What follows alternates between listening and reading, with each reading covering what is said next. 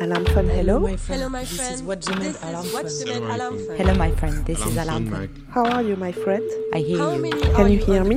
Hello, my friend. Okay, can you can you, of can the you give me your GPS Can you position? give me your GPS position? Chronique amère. Chronique Chronique amère. amère. Chronique amère. Une chronique mensuelle réalisée par des membres du réseau Alarm Phone. Freedom, item, meet 'em? Can you hear Can you me? give me your GPS position? Okay, I call you back. What kind of boat What are do you you on? see around Can you? you give me your GPS position? Please I hear calm, you. please. As Can you calm hear as me? you مش can. تمشي and مزيان stay ما تكونش still. مشاكل Okay, I'll call you back. I will call you Maybe back. try calling again, because right now I can't hear anything. La Méditerranée est devenue un cimetière.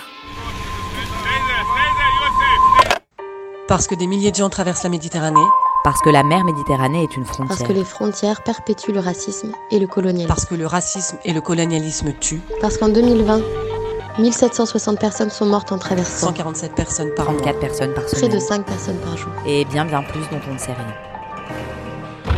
Rien qu'une fois, rien qu'une fois, faire les vagues et tout casser, rien qu'une fois.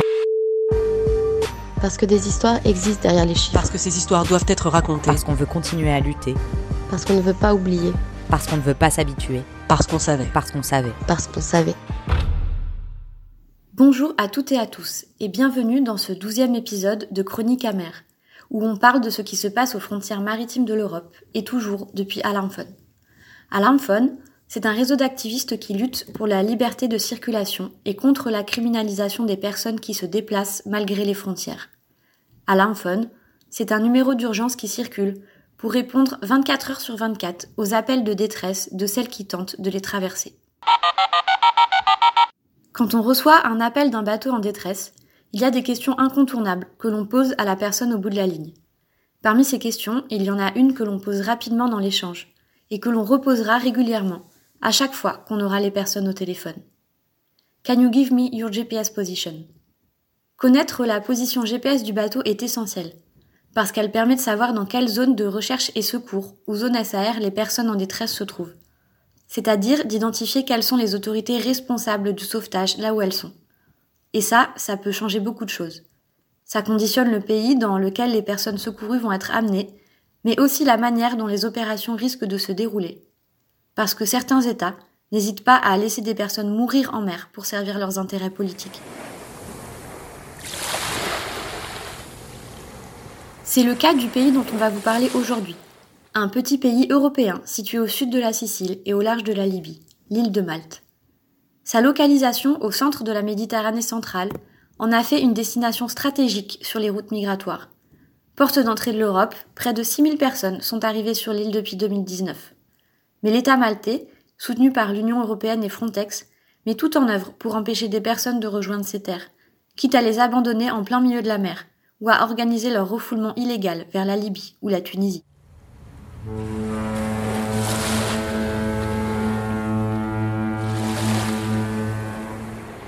Attention, parce que la situation aux frontières est dure et violente, cette chronique et les histoires qui sont racontées peuvent être difficiles à entendre. Dans cette émission, on a eu envie de vous raconter les crimes de Malte, de raconter comment cet État européen bafoue les droits humains en toute impunité. On a eu envie de vous expliquer pourquoi cet État, ces forces armées qui sont capables de regarder des gens mourir sans bouger d'un pouce pour leur venir en aide, nous donnent parfois envie de voir brûler Malte. On a eu envie de laisser la parole à celles et ceux qui ont vécu cette violence d'État, à celles et ceux qui se battent pour que ces crimes sortent de l'ombre et ne restent pas impunis. Et puis, on voulait aussi se demander, qu'est-ce qui se passe à Malte? Qu'est-ce que deviennent les personnes arrivées sur cette île prison? Une île où le gouvernement, comme la population, font preuve d'un racisme assumé et sont ouvertement réfractaires à l'accueil des personnes en exil. Pour tenter de raconter tout ça et laisser toute leur place au témoignage, on vous propose un épisode en deux parties. Dans cette première partie, on vous raconte comment ça se passe en mer. Et dans une prochaine émission, on vous parlera de ce qui se passe à Malte, mais côté terre.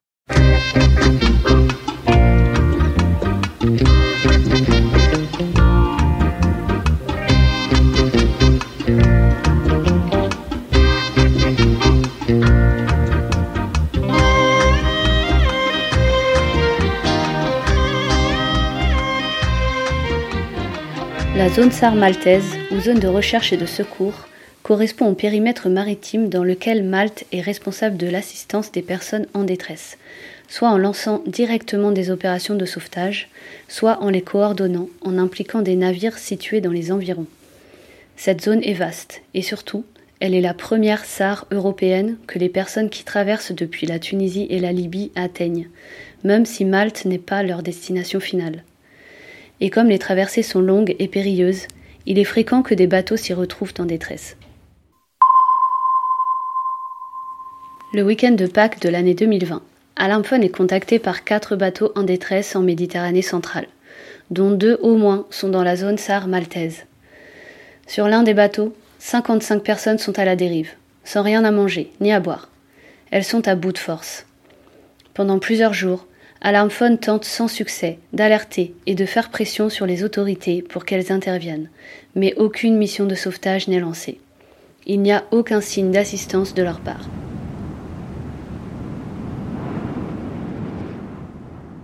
Plusieurs jours plus tard, alors que le contact avait été perdu avec les personnes à bord, on apprend qu'elles ont été ramenées de force en Libye par des bateaux inconnus, sans pavillon ni nom, des bateaux fantômes.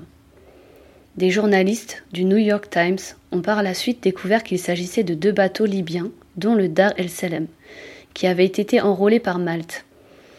En fait, comme elle ne pouvait pas elle-même expulser vers la Libye des personnes arrivées dans ses eaux, Malte, en toute illégalité, a créé une flotte fantôme pour faire le sale boulot. Au cours de ce pushback orchestré par les autorités maltaises, 12 personnes ont perdu la vie, tuées par l'Union européenne et sa politique de non-assistance.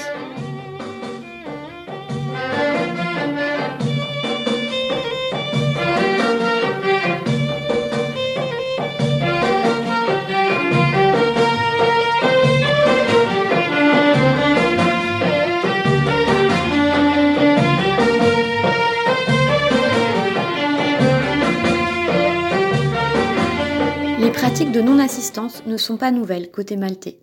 Avant le printemps 2020, il arrivait fréquemment que les opérations de secours soient retardées, voire qu'elles soient lancées plusieurs dizaines d'heures après que l'alerte a été donnée, mettant gravement en danger la vie des personnes en détresse. Même s'il ne s'agit ni du premier, ni du dernier pushback orchestré par les autorités maltaises dans leur zone SAR, l'affaire du Dar el Salam marque un tournant. À partir de ce moment, la non-assistance devient la norme. Sous prétexte de crise sanitaire d'abord, puis sous prétexte de rien du tout ensuite, Malte ferme ses ports. Les interventions des forces armées maltaises deviennent exceptionnelles. Les bateaux d'ONG, tout comme les navires marchands ayant secouru des personnes en détresse, ne sont plus autorisés à débarquer les rescapés à Malte. Le MRCC Malte, qui est responsable de la coordination des secours, ne répond plus au téléphone. Côté Alarmphone, on les tient toujours informés des cas de détresse, mais on ne se fait aucune illusion. Côté traversée, les voyages se réorganisent, car désormais, se trouver en détresse en SAR maltaise peut être aussi dangereux que dans la SAR libyenne. C'est-à-dire que les autorités, bien qu'informées, ne viendront pas vous chercher. Elles vous laisseront couler ou dériver pendant des jours. Les voyageuses doivent donc tout mettre en œuvre pour parvenir jusqu'aux eaux italiennes. Malte ne fait plus partie des destinations des traversées. Malte disparaît des radars.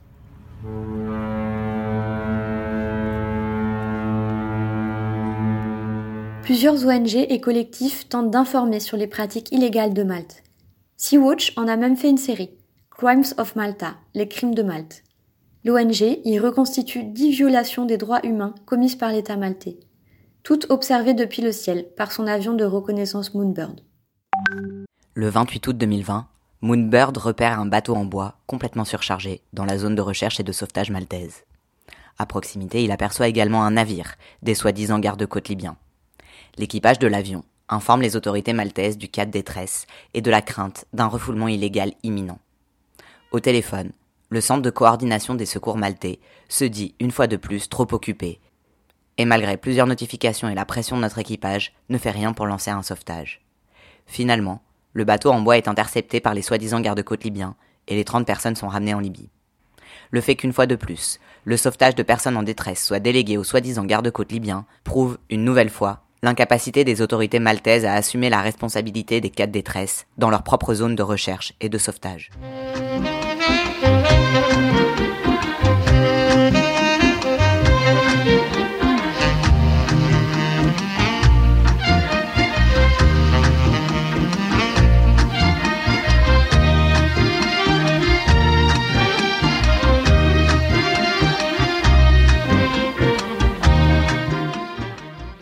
Malte laisse les soi-disant gardes-côtes libyens intervenir dans sa zone SAR pour intercepter en toute illégalité des personnes en détresse, cela va parfois plus loin.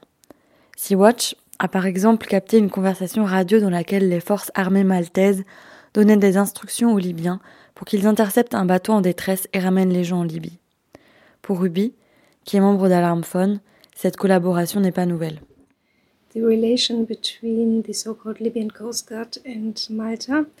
Is quite close. And since their existence in 2018, I think, um, Malta and Libya is cooperating. La relation entre les soi-disant gardes-côtes libyens et Malte est assez étroite et ce depuis 2018. Nous savons que Malte et la Libye sont liés par un accord secret datant de 2019. Et nous savons qu'il en existe un autre depuis 2020, par lequel ils se sont mis d'accord pour échanger des officiers.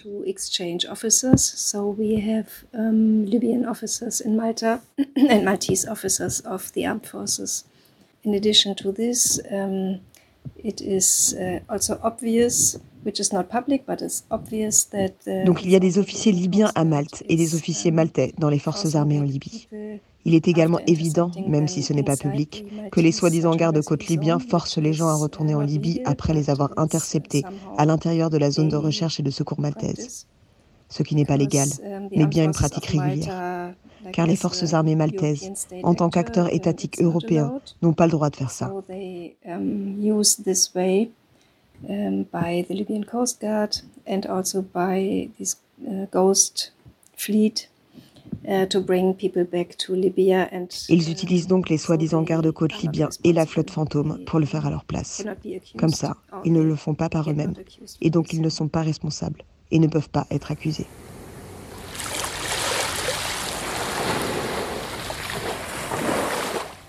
Un autre acteur est présent dans la zone, c'est Frontex, l'Agence européenne de protection et de surveillance des frontières.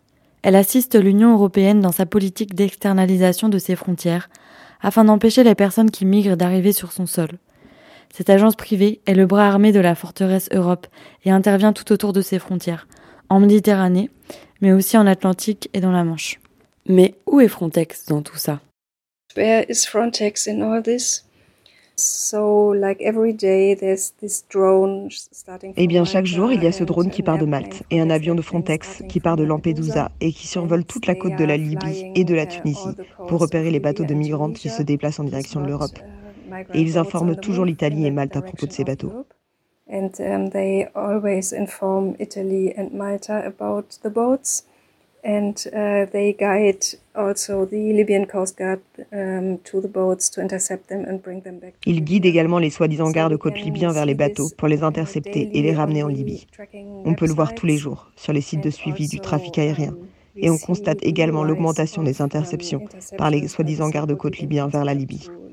Donc Frontex est très impliqué dans les opérations de refoulement vers la Libye.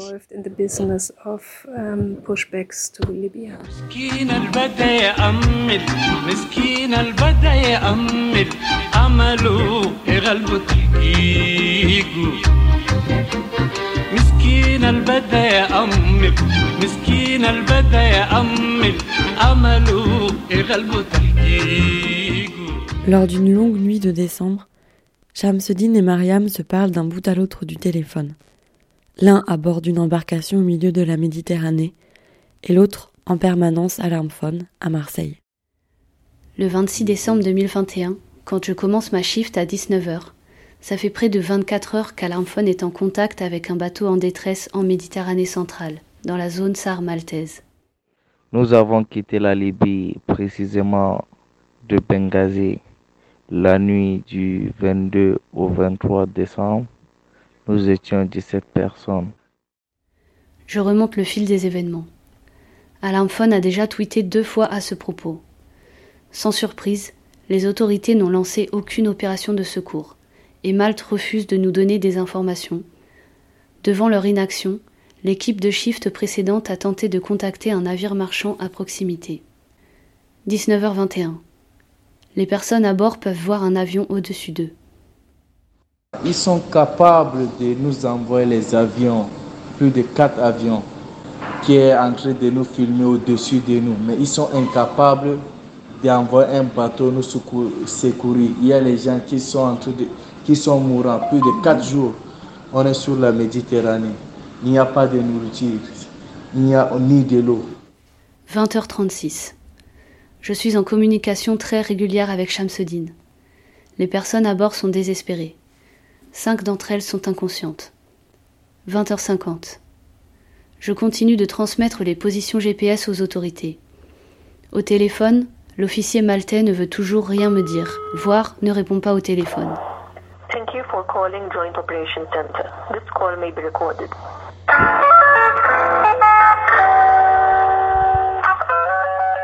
Mes collègues et moi faisons clairement leur boulot, en recherchant les navires marchands dans les environs et en les contactant directement. La nuit s'annonce longue pour ces 17 personnes, à bord d'un Zodiac à la dérive au milieu de la mer. Mais on s'appelle souvent et elles tiennent bon. Leur courage et leur détermination me fait tenir moi aussi. Au loin, elles peuvent voir une lumière. Sans doute celle du navire marchand Pacific Victor, qui s'est dérouté et stationne désormais à quelques kilomètres de leur bateau. Le bateau marchand s'est approché de nous. Il y avait beaucoup de la lumière. On était vraiment contents. On s'est dit qu'il allait être secouru.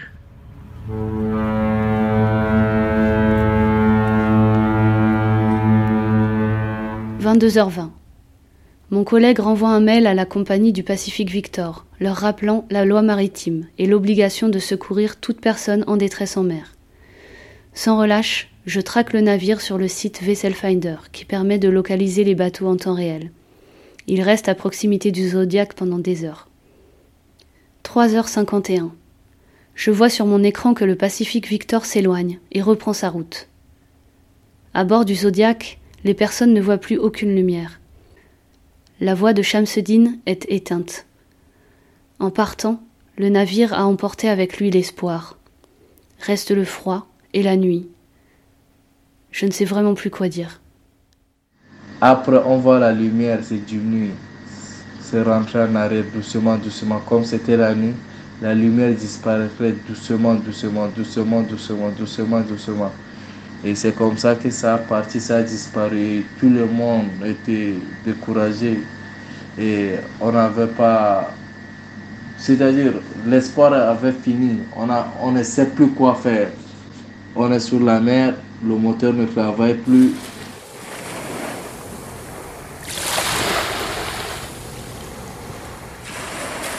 On continue de se parler, malgré tout, une voix au milieu de la nuit, pour se dire que ça ira, même si on n'en est pas bien sûr. On est en train de causer avec une dame qui nous a beaucoup aidé, qui nous a beaucoup encouragé, qui s'appelle Mariam. Causé avec beaucoup de personnes dans l'enfant qui sont différentes, mais elle, on a causé presque toute la nuit avec elle jusqu'à le matin. 5h07. Communication avec les personnes à bord. Nous sommes en train de mourir. Je n'ai pas bu de l'eau depuis deux jours, s'il vous plaît. Ne nous abandonnez pas. Aidez-nous, s'il vous plaît. Plus tard, on apprendra que si le cargo ne les a pas secourus, c'est que Malte ne lui a pas demandé d'intervenir.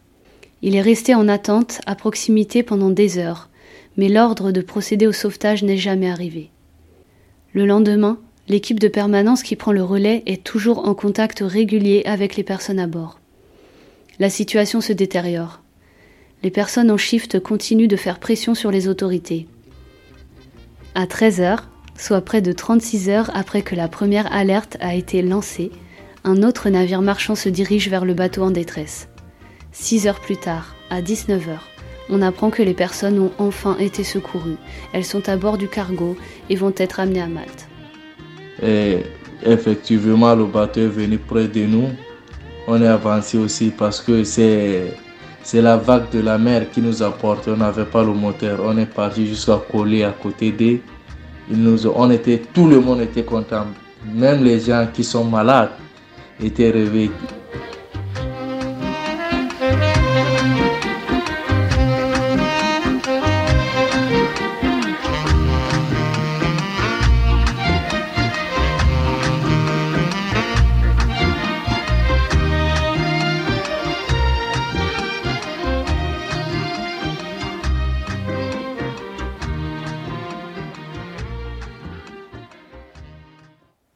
Dans une précédente émission de Chronique amère, nous vous avons parlé des trois de Ali Blue. Abdallah, Amara et Kader sont trois jeunes accusés de terrorisme et d'actes de piraterie pour avoir résisté avec 108 passagers à leur retour forcé en Libye. À leur arrivée à Malte, le 28 mars 2019, ils avaient été placés en détention pour de longs mois. Depuis, ils vivent toujours sur l'île en attente de leur procès. Une grande campagne de soutien a été lancée et baptisée Free Ellie Blue 3. C'est dans ce cadre qu'un week-end de conférence a eu lieu à Malte les 26 et 27 mars dernier. De nombreux activistes étaient présents, comme Yelka, qui lutte pour les droits humains. The conference itself was uh, had the clear focus of the trial. Or had the clear La conférence était clairement axée sur le procès des trois de Ellie Blue. Mais en même temps, nous voulions établir et faciliter la rencontre entre les activistes locaux et les défenseuses internationales des droits de l'homme pour lutter et combattre ensemble. to to fight the struggle together and amplify our voices, inform each other, look at this case as a precedent, but also Et amplifier nos voix, s'informer les unes les autres, regarder les cas de précédents, mais aussi regarder en périphérie les autres cas de migrants criminalisés ou de détention arbitraire, les droits des travailleuses. Beaucoup de choses qui ont besoin de discussions à Malte et dans d'autres pays de l'Union européenne. Abdallah, l'un des trois de Ellie Blue, a déclaré à la fin de la rencontre. Mes remerciements à toutes les personnes qui sont venues de près ou de loin pour assister à cette conférence et lutter pour la justice. J'ai ressenti le goût de la liberté. Dans un communiqué, les participantes à la conférence ont affirmé Nous avons promis à ces trois personnes que nous ne les abandonnerions jamais. Cela fait trois ans que nous sommes là et nous resterons à leur côté aussi longtemps qu'il faudra pour obtenir justice.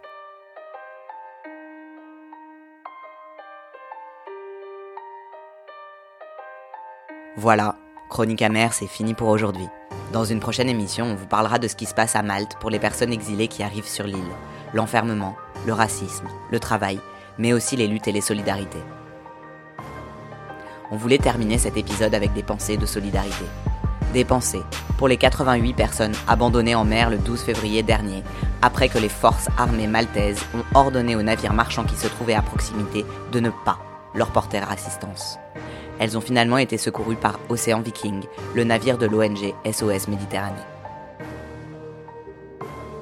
Des pensées de solidarité pour toutes les proches des victimes des crimes de Malte, ces personnes tuées à cause des politiques racistes de l'Union européenne. Des pensées de solidarité aux 51 rescapés du refoulement de Pâques 2020 qui portent plainte contre l'État maltais pour le traitement inhumain et dégradant qu'elles ont subi après leur envoi en Libye et leur placement injuste en centre de détention.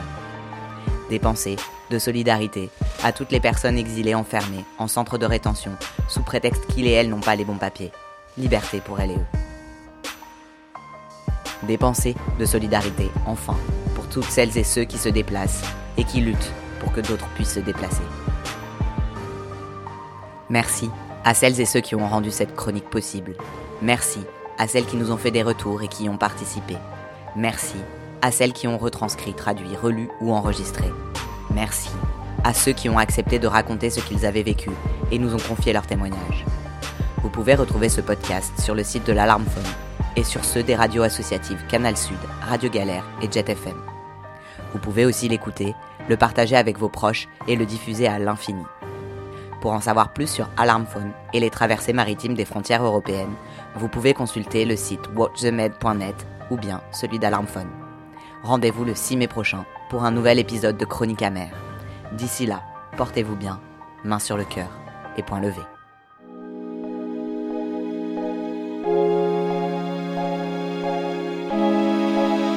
Spectre.